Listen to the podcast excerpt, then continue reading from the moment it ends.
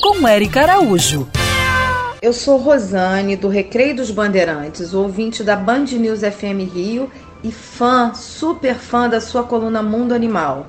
Eu sou tão fã que eu acabei adotando um gatinho por causa dos seus conselhos e das suas dicas aí na coluna. Agora eu quero aproveitar e pedir umas dicas suas, umas novas dicas para saber como eu devo fazer para diminuir a quantidade de pelos que estão espalhados pela casa a partir do momento em que eu trouxe ele para cá. E também como eu, eu, eu, evito que ele fique rasgando os estofados, porque ele começou a, a querer arranhar tudo e a rasgar. E eu não sei bem como proceder. Você pode me ajudar? Oi, Rosane! Aqui o mundo animal é assim, construído juntinho com você, nosso querido ouvinte.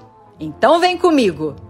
Para proteger o sofá e outros móveis, é importante manter as unhas dos gatos cortadas. Se não sabe como fazer, peça ao médico veterinário para te ensinar. Lembrando que existe um cortador de unha próprio para os felinos. E você também pode contratar um profissional para fazer isso. Uma coisa que seu gato tem que ter é um arranhador. Nesse objeto, ele vai poder exibir suas garras à vontade. E aí sim, você vai achar lindo. Ah, aproveita esse momento e dê uma recompensa, tá? Pode ser um petisco. Em relação ao pelo, compre uma escova e faça a escovação uma vez ao dia. Já deixa ali uma sacolinha também para ir jogando os pelos dentro e descartar no lixo. O cortador de unha, o arranhador e a escova você acha no pet shop de sua preferência. Lembrando que o gato precisa da sua atenção todos os dias.